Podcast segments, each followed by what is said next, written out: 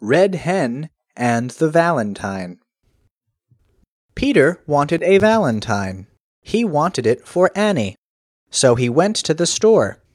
I see a pretty valentine, he said. Can I get it for a penny? The man said, No, little boy, you cannot get it for a penny. Peter said, I have a hen. She gives me eggs.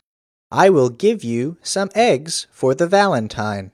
The man said, Run home and get one egg. I will give you the valentine for the egg. Peter ran home.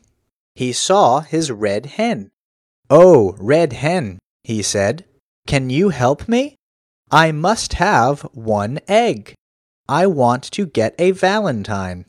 Peter looked in the nest. He found one egg. Thank you, Red Hen, he said. Now I can get the valentine. Away he ran to the store. Here is the egg, he said.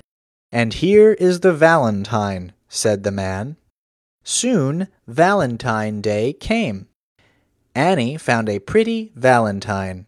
It said, From Peter and the Red Hen.